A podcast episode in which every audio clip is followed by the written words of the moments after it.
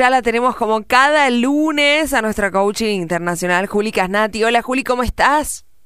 Hola Juli, ¿cómo estás? Buen día para vos y toda la audiencia. Buen día. Contanos esto de la reconstrucción de la confianza, ¿cómo sería? y que hemos estado hablando en programas anteriores de la confianza y me pareció interesante hablar no solamente qué es la confianza, sino qué pasa cuando se pierde la confianza, es decir, cómo mm. hacemos para reconstruirla, que es una cosa que es muy interesante porque viste que la confianza se, se siente, se experimenta, se percibe de manera natural y todos sentimos confianza, pero de manera inconsciente. Solamente nos damos cuenta que confiábamos en alguien cuando lo hacemos consciente porque perdimos esa confianza. Eso es lo lamentable, es decir, se pierde y ahí nos damos cuenta cuánto confiábamos en esa persona.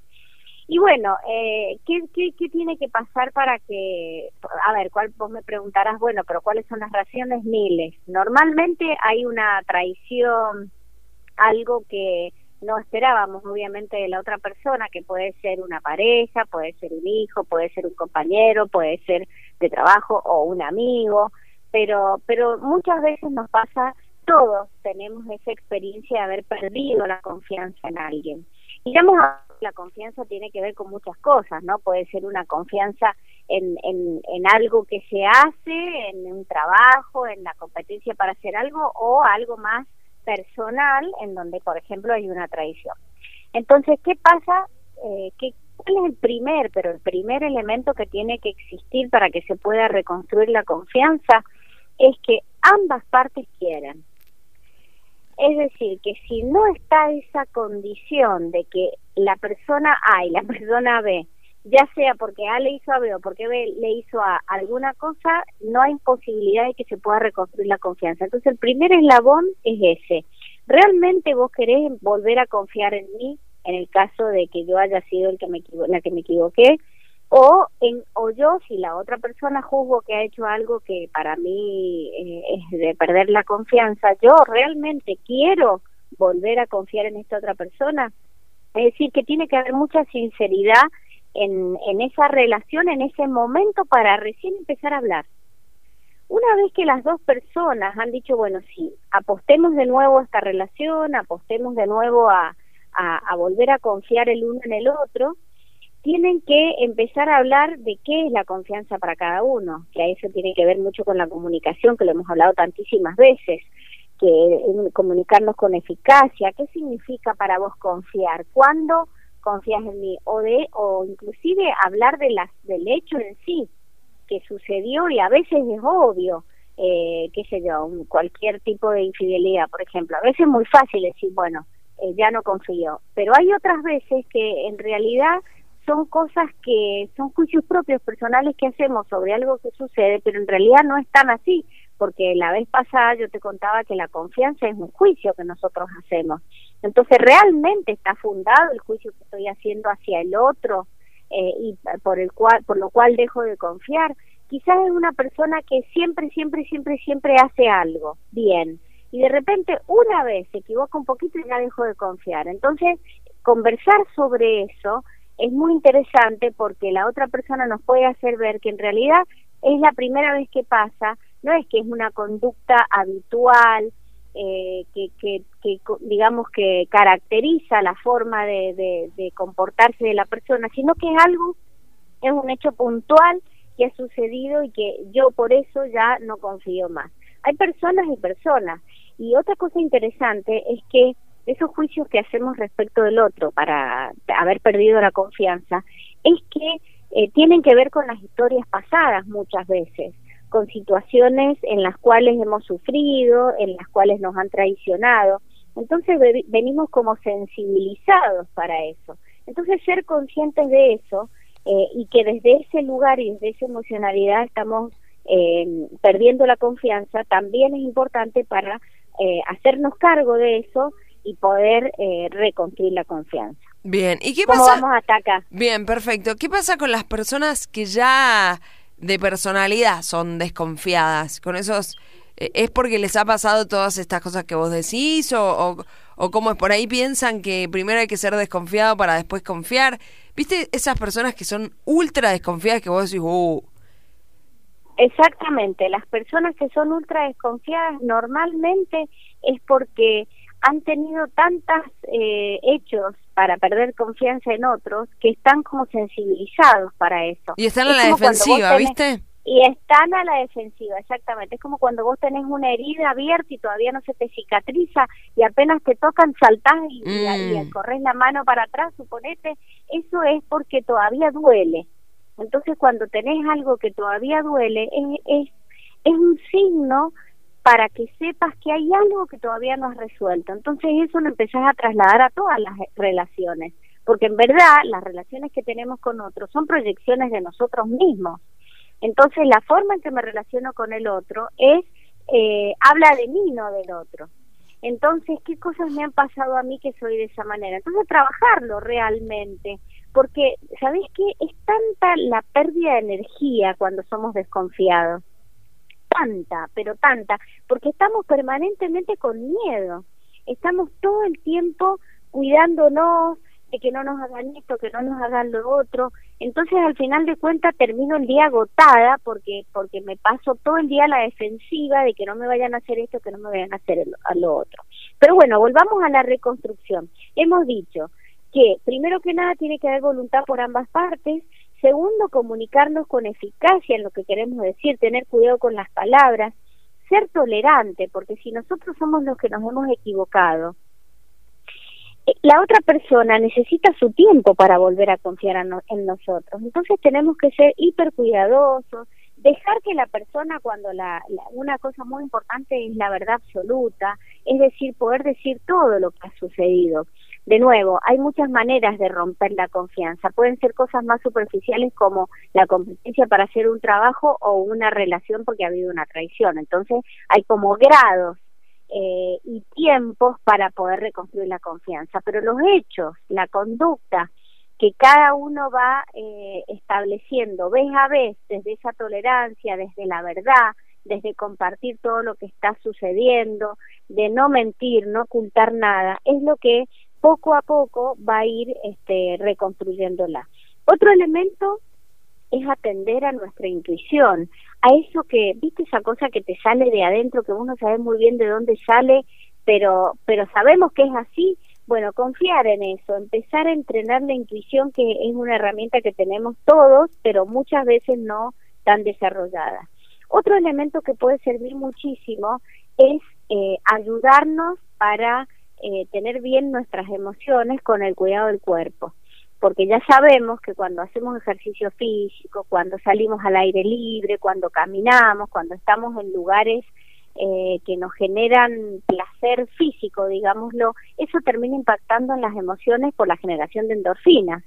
Entonces, desde ese lugar vamos a ver el mundo de una manera diferente, es decir, gestionar nuestras emociones, porque cuando estamos cuando hemos perdido la confianza con alguien, estamos en emociones como, como por ejemplo el resentimiento. Y bueno, salir del resentimiento y estar todo el día en esa emocionalidad no solamente es muy desgastante energéticamente, sino que va a ser muy difícil que podamos reconstruirla. Entonces, operar también desde el cuerpo, saliendo a caminar, porque eso nos va a hacer generar la endorfina necesaria para ir cambiando poco a poco la emocionalidad. Y finalmente, si, si vemos que no estamos pudiendo solos, buscar ayuda. Claro. Es decir, buscar, eh, qué sé yo, grupos de apoyo, personas que les haya pasado lo mismo, eh, conversar con las amigas, conversar con los amigos, buscar a alguien que nos escuche. Muchas veces nos quedamos rumiando en todo lo que nos pasa y dentro de esos cuentos que nos empezamos a contar empezamos a sufrir cada vez más porque nos empezamos a creer que todo eso es verdad y quizás de una cosa muy chiquita hicimos una bola de nieve enorme que imagínate cómo termina impactando en nuestras emociones, en nuestro cuerpo y todo lo demás. Entonces mira la cantidad de cosas que podemos ir operando desde la mente, podemos ir operando desde lo social, con los grupos, podemos ir operando desde lo físico, que va a impactar en las emociones, y desde la relación, eh, siendo muy cuidadosos con las palabras que usamos y desde la actitud con los hechos y con la veracidad de todas las cosas que vamos haciendo. Bien, entonces se puede reconstruir la confianza, tanto en el otro como en nosotros mismos también. Me encanta lo que estás diciendo, porque yo todo el tiempo he estado hablando de la confianza porque la perdió alguien en mí o porque yo la perdí en otra persona, pero también está la autoconfianza, que lo hemos hablado también en otros programas, y que muchas veces la perdemos también. Entonces no confiamos en nosotros, entonces ¿cómo hacer para reconstruir? Bueno, primero que nada es empezar a, eh, como de, de nuevo, desde el momento cero, ¿quiero realmente volver a confiar en mí? Bueno, ¿quién puede no querer hacerlo? El tema es que nos boicoteamos una y otra y otra vez y volvemos a perder la confianza en nosotros mismos y ahí es donde vienen eh, los juicios negativos hacia nosotros. Cuidar, cuidar, mi, mi, principal consejo es cuidar lo que nos estamos diciendo de nosotros mismos. Mm. Realmente es verdad, qué hechos están probando que lo que me digo de mí es verdaderamente así. Entonces, poquito a poquito y con pequeños hechos, una y otra vez, eh, haciendo compromisos, ya sea con otras personas o con nosotros mismos, muy pequeños. Por ejemplo, hoy voy a hacer, suponete una cosa que es muy común en, en mis clientes, suponete que están haciendo eh, trabajos finales y no se reciben, o no hacen la tesis, o no rinden materias. Bueno, proponerse pequeñas cosas, pequeñitas cosas. Bueno, hoy voy a hacer esto, voy a leer de la página tal a la página tal, algo muy cortito y sabiendo que es posible hacerlo, que es realista, que es una meta que la pueden alcanzar. Entonces eso va a llevar a que lo cumpliste. Felicitarte, una de las cosas que van de la mano de la emocionalidad positiva que necesitamos para seguir adelante es celebrar los logros. Entonces, aunque sea un pequeñísimo logro, logré leer dos páginas, listo, ¿cómo lo voy a celebrar? Bueno, voy a eh, no sé, eh, comprarme una rodesia o, o voy a ver un, un, capítulo de Netflix que me encanta y nunca lo veo, qué sé yo, cada uno elegirá la forma de celebrar el pequeño logro y así poco a poco vamos reconstruyendo la confianza en nosotros mismos, que es esto último que vos me preguntaste. Claro, y, y, además me imagino que debe ser como mucho más duro con uno mismo porque se pone como, como varas más altas, en cambio al otro le, le solés perdonar algunas cuestiones y con uno no. ¿Escuchaste la, la historia de, de la chica esta que, que hizo la creadora del Buenas Buenas? ¿Lo escuchaste? Ella en realidad, no, no. ese día que hizo ese, ese video y se viralizó y se hizo conocida en el mundo entero, eh, ella estaba sumamente depresiva, ya estaba a punto de, de, de quererse suicidar y un día dijo, no, listo, se terminó y por eso hizo el Buenas Buenas y empezó a cantar esa canción que dice eh, me acepto como soy, no sé qué, no sé cuánto. Bueno, y el otro uh -huh. día lo contó, le hicieron una nota en, en, un, en un diario de Buenos Aires, eh, ella creo que es de Puerto Rico y, y contó uh -huh. que se sentía muy mal y que bueno, fue una manera de, de ponerse pilas y, y, le hablaba a la gente de que, de que era la, la, forma. Entonces sí, creo que por ahí con uno es como más difícil la, la cuestión, me parece. Claro, pero si está verdaderamente la intención, ella recién usaste una palabra que en coaching nosotros la utilizamos muchísimo, es de decir, bueno, basta. Ese bueno, basta es una declaración importantísima en la vida de una persona porque porque decís hasta acá llego ya no voy a seguir de esta manera y hay muchas maneras. Esto que ella inventó fue una manera de, de incidir en sus emociones. Pues sabes que los otros días estaba con mi hija y viendo unos unos videitos de los gatos que son graciosos, no sé si los has visto alguna vez. Bueno, esa es otra manera de intervenir en nuestras emociones, ver videos graciosos de los que a cada uno le gustan distintas cosas, ¿no? A mí me encantan lo de los animalitos haciendo cosas graciosas o niños. Sí. Vos ves eso y automáticamente te empezás a reír y la risa te genera eh, todas las hormonas positivas que necesitas para impactar en tus emociones y desde ese lugar podés vos sobre vos misma incidir. Me y, encanta. Y eso que dijiste que algunas personas eh, son más duras con sí mismas que con otros, eso depende de las personas. Hay personas que son duras con sí mismas y blandos con otros y hay otras que son al revés. Son sí. muy este, compasivas con sí mismas y durísimas con los demás.